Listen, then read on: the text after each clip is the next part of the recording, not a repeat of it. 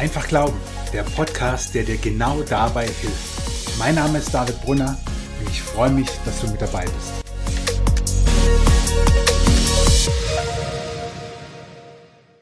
Herzlich willkommen zur ersten Folge Einfach Glauben. Bevor wir der ersten Frage auf den Grund gehen, sage ich von Herzen Danke. Ihr habt mega Support geleistet in den letzten Tagen, nachdem der Trailer rausgekommen ist. Habt ihr den Podcast abonniert, habt ihn geteilt, habt ihn geliked. Das ist mega und dafür sage ich von Herzen Danke. Das ist ein richtig schöner Start in dieses Podcast-Projekt. Und heute mit der ersten Frage will ich euch gleich sagen, diese Frage, warum liebt Gott die Menschen? Ist nicht einfach nur so eine Frage. Es ist für mich wie der Headliner über dem ganzen Podcast-Projekt. Für mich ist die Antwort auf diese Frage so elementar wichtig, dass ich diese Frage platziert habe.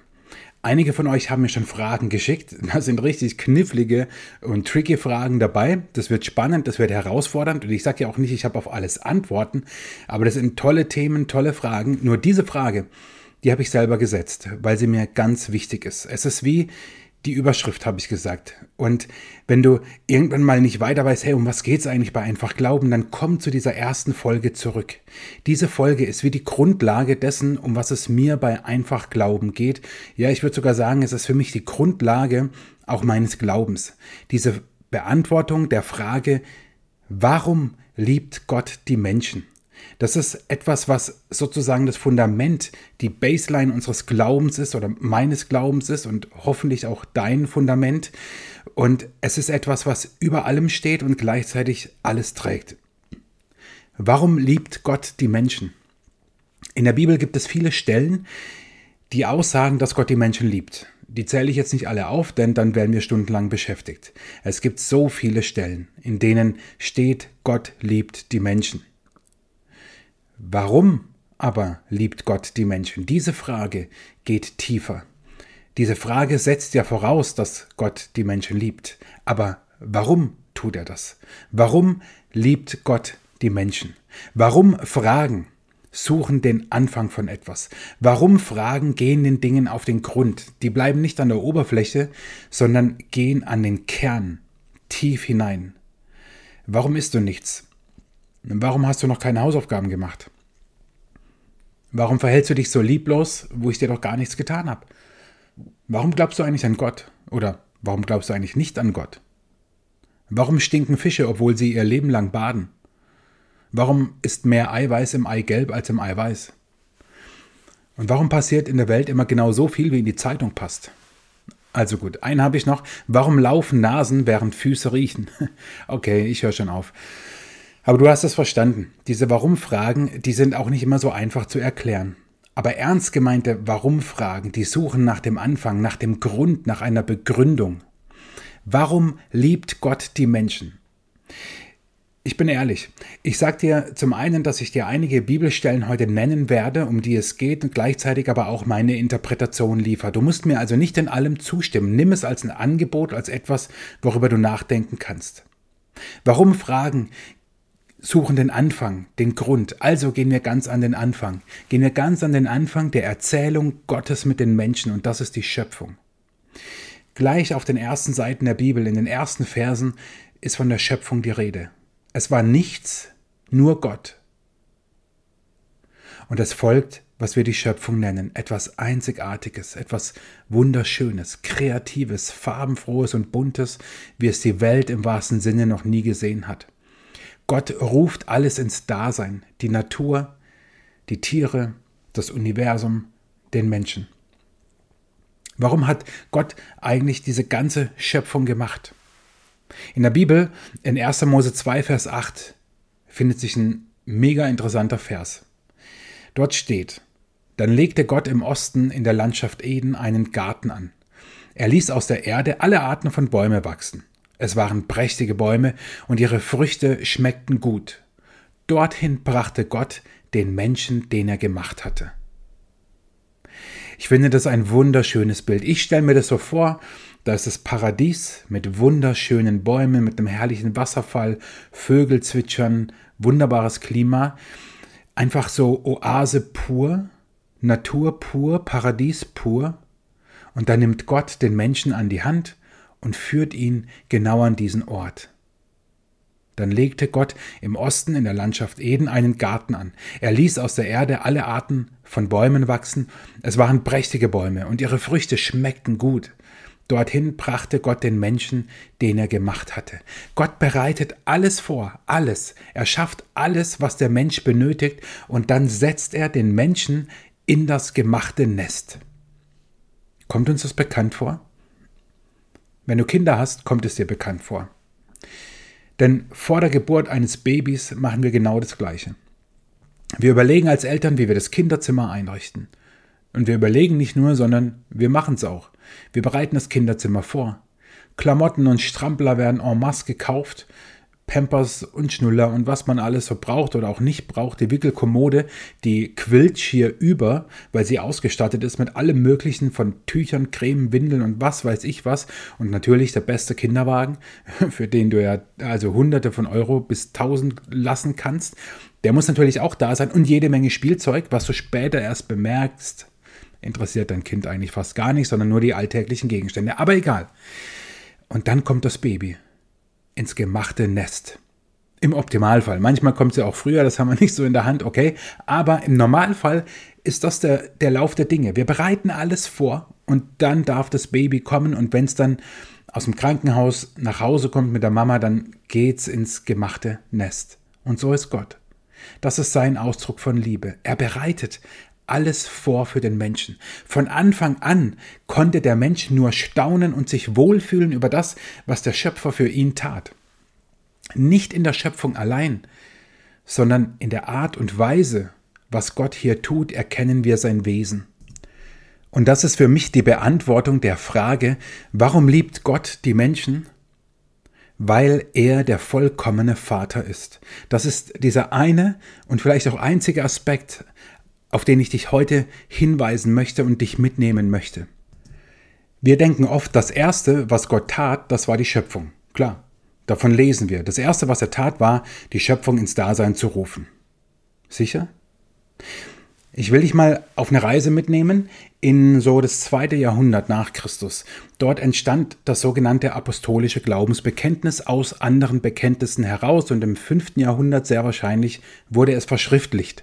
Und es ist das Bekenntnis, das bis heute eigentlich jede christliche Kirche als Grundlage hat. Also kleine Nebenbemerkung in Klammern, ob das, was dann gepredigt wird, dem auch entspricht, ist nochmal was ganz anderes, aber vielleicht ist es eine eigene Podcast-Folge. So what? Es gibt dieses apostolische Glaubensbekenntnis, das seinen Ursprung sehr wahrscheinlich schon im zweiten Jahrhundert nach Christus hatte, im fünften Jahrhundert verschriftlicht wurde und dann bis heute gilt, also 1800 Jahre. Und dieses Glaubensbekenntnis ist wie so ein Konzentrat, wie eine, eine Zusammenfassung dessen, was die biblische Botschaft ist.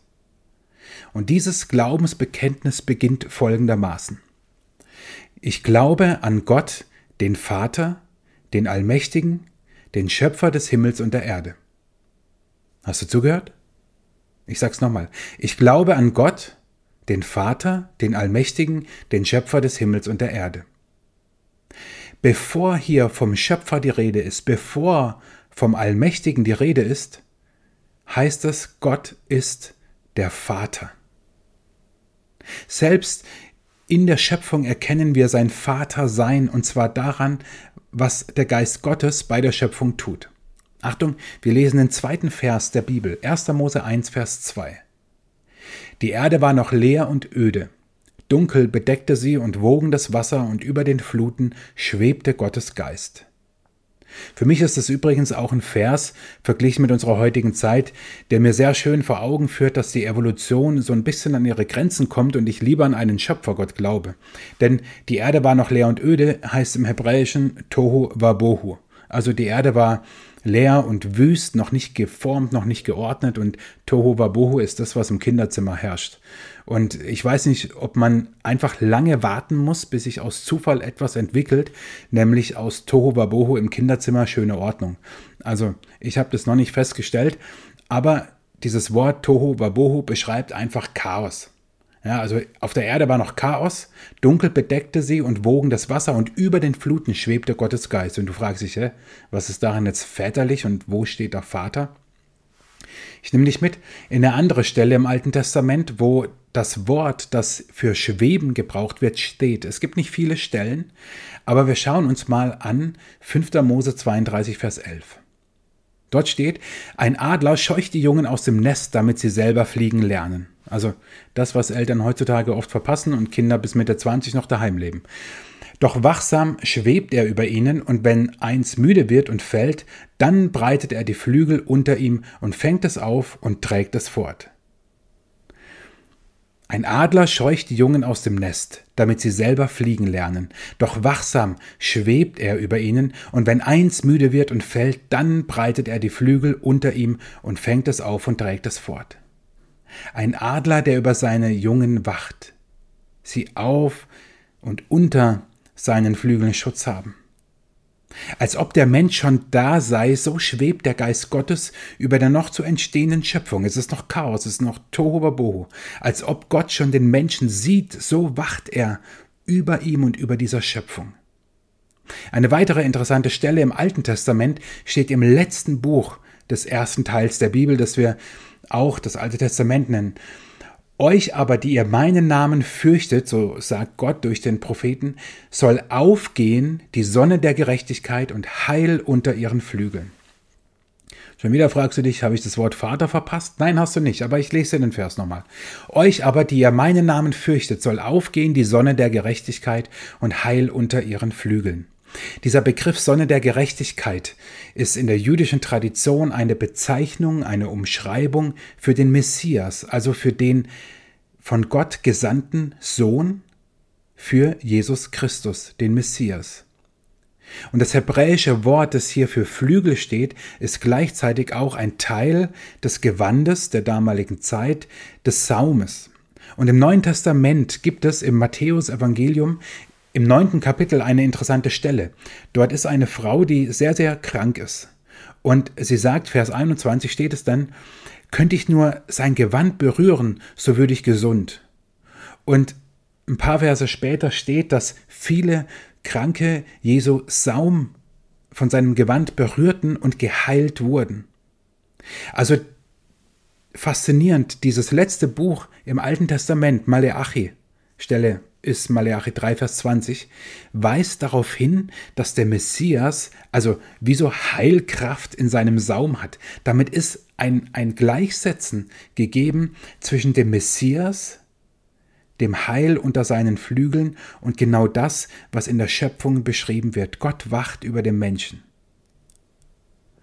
Und Gott liebt den Menschen, ehe er da ist. Und Jesu Heilungskraft ist da, ehe die Menschen zu ihm kommen. Ich biete dir diese Bilder an. Nochmal, ich sage nicht, dass du mir in allem folgen musst und glauben musst. Ich bin froh über eine lebhafte Diskussion. Auch wenn Podcast irgendwie sowas Monologisches hast, hat, würde es mich freuen, wenn wir auch im Dialog sind, ja, wenn du Kontakt aufnimmst, mir schreibst. Aber ich biete dir diese Bilder an.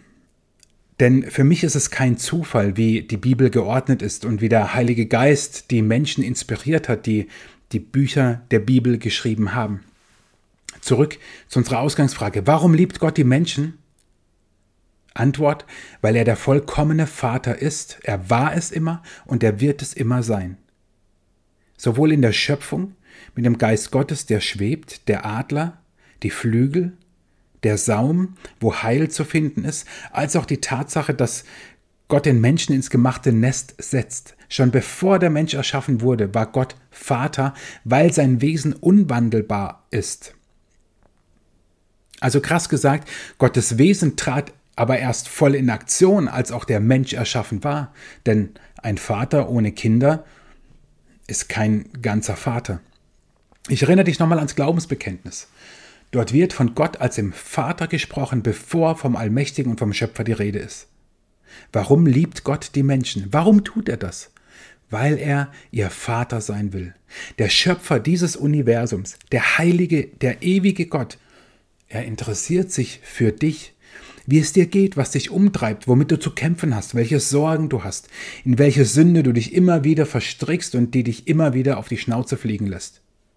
Wie es dir geht mit deinen Finanzen, mit deiner Gesundheit, mit deiner Arbeit, mit der von ihm geschenkten Zeit, was du damit machst, in Schule, Beruf, Verein, Nachbarschaft, in der Familie, in der Verwandtschaft, was auch immer. Dieser Gott interessiert sich für dich. Du denkst vielleicht, dass du einer von vielen bist, also von vielen, vielen Milliarden Menschen. Aber Gott sagt, du bist mir wichtig. Dich liebe ich. Für dich bin ich in diese Welt gekommen. Für dich bin ich gestorben. Mit dir will ich leben. Dein Vater will ich sein. Warum liebt Gott die Menschen? Weil er der vollkommene Vater ist und dein vollkommener Vater sein will. Natürlich hat jedes Bild und jeder Vergleich immer etwas mit Hinken zu tun. Denn nicht jedes Bild und nicht jeder Vergleich weckt in uns gleich positive Assoziationen. Wenn du das Wort Vater hörst, verbindest du damit automatisch auch etwas mit deinem irdischen Vater. Und deswegen kommt jedes Bild und jede Rede von Gott irgendwo so an, an, an ihre Grenze. Gott ist der perfekte, der vollkommene Vater. Und das Verrückte an dieser Geschichte ist, das Verrückte an der Beantwortung dieser Frage, und deswegen ist mir das so wichtig, an den Anfang dieses Podcasts zu stellen, ist, es sagt ganz viel über dich aus. Weißt du, was es bedeutet, diese Frage zu beantworten, warum Gott die Menschen liebt, weil er der vollkommene Vater ist? Es sagt etwas über dich und deine Identität aus. Sicherlich warst du schon mal in irgendwelchen Kontexten, wo es hieß, jetzt stellen sich alle Teilnehmer mal kurz vor. So. Und jeder denkt so, oh nein, jetzt kein Bock. Du sagst deinen Namen, du sagst vielleicht dein Alter, deine Lieblingsfarbe und keine Ahnung was noch, ja. Je nachdem, in was für einem Setting du bist. Wer bin ich? Ich bin Pfarrer. Ich bin Vater, ich bin Ehemann, ich bin Fan vom Karlsruher SC. Ich bin Apple Freak, ich mag Whisky. Ich bin Fußballfan, ich bin Lehrer, ich bin Sohn, ich bin Bruder und für mein Gewicht zu klein. So. Und wer bin ich jetzt wirklich? Wer bin ich eigentlich? Bin ich der, für den ich mich halte oder bin ich der, für den andere mich halten? Und wenn ja, wer sind die anderen? Mach doch mal einen, Versuch. Frag doch mal vier, fünf Leute. Sie sollen in einem Satz beschreiben, wer du bist. Frag deinen besten Freund oder deine beste Freundin. Frag deinen Nachbarn.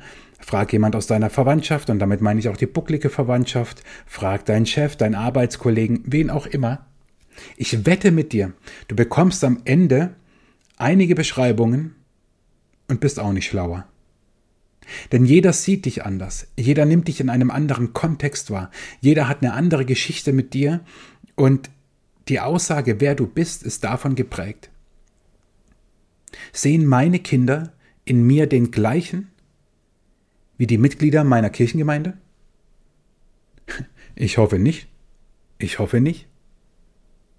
Sehen meine Gemeindemitglieder in mir den gleichen wie meine langjährigen Freunde? Ich hoffe nicht. Denn meine langjährigen Freunde, die wissen einiges mehr von mir als meine Gemeindemitglieder. Das ist nicht schlimm. Das Problem ist nur, wenn wir daraus unsere Identität ziehen und versuchen zu beantworten, wer wir sind, wird es sehr, sehr pro problematisch. Aber kaum eine Frage treibt uns mehr um, auch wenn wir sie uns ganz selten stellen, wer wir eigentlich sind. Wer bin ich? Die Bestimmung meiner Identität, wer ich bin, was mich ausmacht, schenkt mir Klarheit, Geborgenheit und Heimat. Sie gibt mir Sicherheit und lässt, lässt mich gleichzeitig mutig nach vorne gehen, auch wenn es nur Schritt für Schritt geht und ich stolper. Wer bin ich? Bin ich heute der gleiche wie gestern und morgen derselbe wie vorgestern? Wer bin ich, wenn ich meinen letzten Atemzug nehmen werde, ehe ich sterbe? Ich bin ein Kind Gottes, weil der Schöpfer dieses Universums mein Papa ist. Kannst du das auch von dir sagen? Sorry, die Frage kam jetzt ein bisschen überrumpelnd vielleicht, tut mir aber nicht leid. Kannst du das von dir sagen? Kannst du diesen Satz aus ganzem, aus tiefstem Herzen mitsprechen? Ich bin ein Kind Gottes, weil der Schöpfer dieses Universums mein Papa ist. Das ist ein Game Changer. Das stellt alles auf den Kopf, das verändert alles und es braucht nur eines. Glauben und Vertrauen in Jesus. In Johannes 1, Vers 12 steht, die, die Jesus aufnahmen und an ihn glaubten, denen gab er das Recht, Kinder Gottes zu werden. Die ihn, also Jesus, aufnahmen und an ihn glaubten, denen gab er das Recht, Kinder Gottes zu werden. Lass mich kurz mit einem Missverständnis aufräumen. Ich höre immer wieder, vor allem so im kirchlichen Kontext, ah, wir sind doch alle Kinder Gottes. Ah, was ein Bullshit. Wir sind alles geliebte Geschöpfe Gottes, definitiv. Aber was sagt dieser Vers? Wie ich ein Kind Gottes werde? Ein Kind Gottes werde ich dann, wenn ich an Jesus glaube und ihn, ihm vertraue und ihn in mein Leben aufnehme. Die ihn, Jesus, aber aufnahmen und an ihn glaubten, denen gab er das Recht, Kinder Gottes zu werden. Steht in Johannes 1, Vers 12. Also kann ich nicht sagen, dass alle Menschen Kinder Gottes sind, denn ich kann nicht mit Sicherheit sagen, dass alle Menschen Jesus aufgenommen haben und an ihn glauben. Diese Gewissheit darüber aber, ob ich ein Kind Gottes bin oder nicht, die gebe ich mir nicht selber und die gibst du dir auch nicht selber. Das wäre vermessen und es würde so schwanken und von unseren Stimmungen abhängig machen, dass es gar nicht gut wäre. Ich bin ein Kind Gottes ist eine Gewissheit, die mir Gott selber gibt. Im Neuen Testament an einer anderen Stelle lesen wir Folgendes. Ich lese aus dem Galaterbrief Kapitel 4 Vers 6. Weil ihr nun seine Kinder seid, schenkte euch Gott seinen Geist, denselben Geist, den auch der Sohn hat. Jetzt können wir zu Gott kommen und zu ihm sagen, aber lieber Vater. Aber war der damalige Begriff für Papa. Natürlich war das nicht nur in der damaligen Zeit im jüdischen Kontext, in dem ja das ganze Neue Testament stattfindet, eine etwas abgefahrene Vorstellung zu diesem heiligen, ewigen Gott, Papa zu sagen. Ich meine, vielleicht fällt dir das oder wie schwer fällt es dir, zu Gott Papa zu sagen.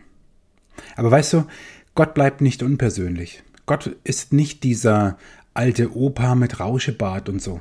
Gott ist auch nicht dieses abstrakte Wesen, der unbewegte Beweger und dann zieht er sich zurück aus dem Geschehen der Menschheit. Gott leidet mit dir mit. Gott freut sich mit dir mit. Alles, was ein Papa ebenso tut. Ich habe ganz am Anfang gesagt, dass die Beantwortung dieser Frage oder überhaupt die Beschäftigung mit dieser Frage, warum liebt Gott die Menschen, weil er eben dieser vollkommene Vater ist, wie die Überschrift über alles ist. Und das möchte ich dir am Ende dieser Folge nochmal ganz, ganz direkt sagen. Wie du zu Gott stehst, wie du, ob du ihn als Vater siehst oder nicht, verändert alles. Es verändert wirklich alles. Glaub mir, im ganzen kirchlichen Kontext, in dem ich mich so bewege, erlebe ich es so oft, wie selbst ja von Theologen von Gott gesprochen wird, wie von so einem distanzierten Wesen. Also du merkst es richtig, wenn jemand über Gott redet, ob er mit diesem Gott eine Beziehung hat, ob er vertraut ist mit diesem Gott oder ob er einfach über ihn etwas sagt. Wenn ich über meine Frau rede oder wenn ich über meine Kinder rede, dann werde ich das mit Sicherheit 100 Prozent anders tun, als wenn du über meine Frau redest oder über meine Kinder. Aber wehe, du sagst ein schlechtes Wort. Verstehst du? Genauso eine Person oder Personen, die du liebst, über die redest du anders als über Personen, zu denen du kein Verhältnis oder keine Beziehung hast. Und leider erlebe ich es so oft, auch und gerade im kirchlichen Kontext, dass ganz abstrakt von Gott gesprochen wird, aber so ist Gott nicht. Gott ist dieser liebende, perfekte, vollkommene Vater.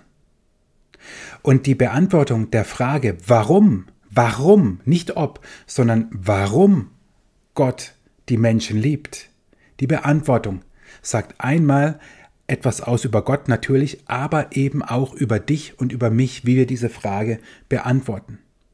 Denn es entscheidet sich daran, was unsere Identität ist. Wenn Gott mein Vater ist, dann bin ich das Kind dieses ewigen Gottes, dann bin ich das Kind dieses himmlischen Papas.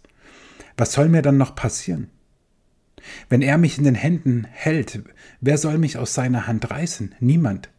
Natürlich werde ich und erlebe ich ja auch jede Menge Herausforderungen und Probleme.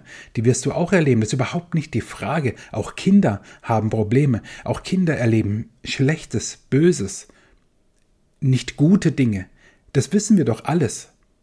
Aber wie gut ist es, wenn Kinder einen Papa und eine Mama haben, zu denen sie gehen können, in den Höhen und Tiefen ihres Lebens. Und genauso verhält es sich mit Gott. Und für mich ist es nochmal, um es dir deutlich zu machen, der absolute Gamechanger, wie du über Gott redest, ob du von Gott reden kannst als deinem Vater oder ob Gott so dieser abstrakte Gott ist. Und am Ende dieses Podcastes will ich dir deutlich machen, dass es sozusagen gar nicht viel braucht, sondern wie es in dieser Stelle im Johannesevangelium heißt, wer an Jesus glaubt, wer Jesus aufnimmt in sein Leben, wer ihm vertraut, wer sagt, Jesus, danke, dass du für mich am Kreuz gestorben bist, danke, dass du mich von meiner Schuld erlöst, danke, dass du mich vor Gott gerecht machst, was ich selber nicht machen kann, danke, dass du dein Blut für mich vergossen hast am Kreuz, das war qualvoll und das wünscht sich kein Mensch, aber ich danke dir, Jesus, dass du es für mich getan hast. Das reicht schon, damit du Jesus aufnimmst und ihm vertraust. Und hey, ich habe Zweifel. Mein Vertrauen ist nicht immer auf 100 Prozent. Ich mache mir auch Sorgen. Aber Jesus sagt nicht, wer mir immer 100 Prozent vertraut, sondern wer mir einfach generell vertraut. Wir sind wieder, sorry, wenn ich die Vergleiche immer wieder bringe, in den Beziehungen unseres Lebens. Nimm deinen Partner, deine Partnerin. Du vertraust dieser Person ganz generell, ganz grundlegend.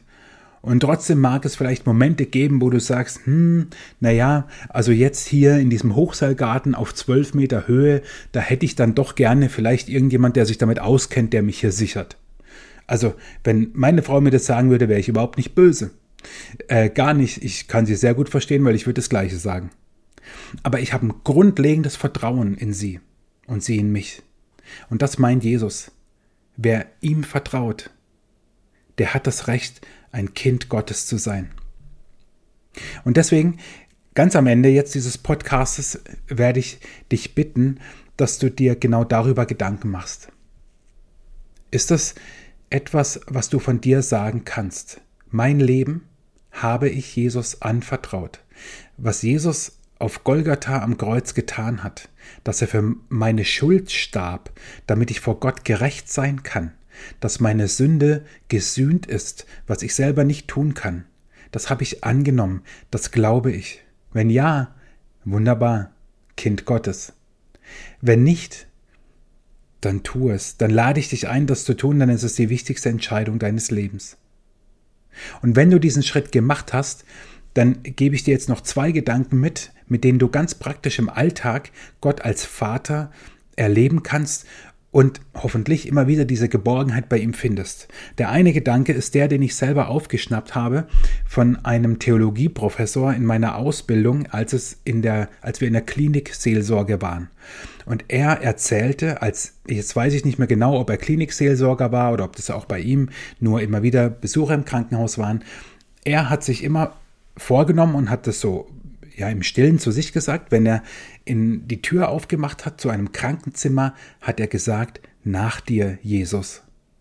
Und ich finde das ein großartiges Bild. Du musst gar nicht erst in ein Krankenzimmer gehen. Vielleicht ist es das schwierige Gespräch auf der Arbeit oder ja mit deinem Partner oder überhaupt in der Familie, in der Verwandtschaft oder in der Nachbarschaft mit Freunden oder irgendwo anders eine Situation, wo du weißt, hey, ich setze jetzt einen Fuß vor den anderen und ich gehe dahin und ich weiß, oh, das könnte schwierig werden. Dann sag doch auch nach dir Jesus und lass Jesus vorangehen. Du vertraust ihm, du glaubst ihm, also ist Gott dein Papa, er ist mit dir. Der zweite Gedanke ist, in Situationen, die zerfahren sind. Und die müssen gar nicht so negativ sein, aber du merkst, wow, jetzt bräuchte ich einfach mal Klarheit, jetzt bräuchte ich Weisheit, jetzt bräuchte ich ja eine Antwort auf meine Fragen. Oder vielleicht auch innerhalb von Teamsitzungen oder Besprechungen oder Meetings, dass du denkst, boah, hier geht's nicht nach rechts und links und es ist echt mühsam. Diesen Tipp habe ich von meinem Coach bekommen, auch mega. Dann versuch es, vielleicht geht es ja sogar rein körperlich, dass du dich zurücklehnst dass du dich entspannst, einmal kurz durchatmest und dass du schlicht und einfach betest, lieber Vater im Himmel, bitte offenbare dich jetzt. und ich bin gespannt, was er tut, denn er lässt sich ja nicht lumpen. Wenn wir ihn bitten, dann hört er uns. Und egal, ob das eine, eine, total zerfahrene Situation ist oder ob es eigentlich auch was ganz Alltägliches ist, wie die Parkplatzsuche oder was weiß ich was, Mach es. Probier es aus.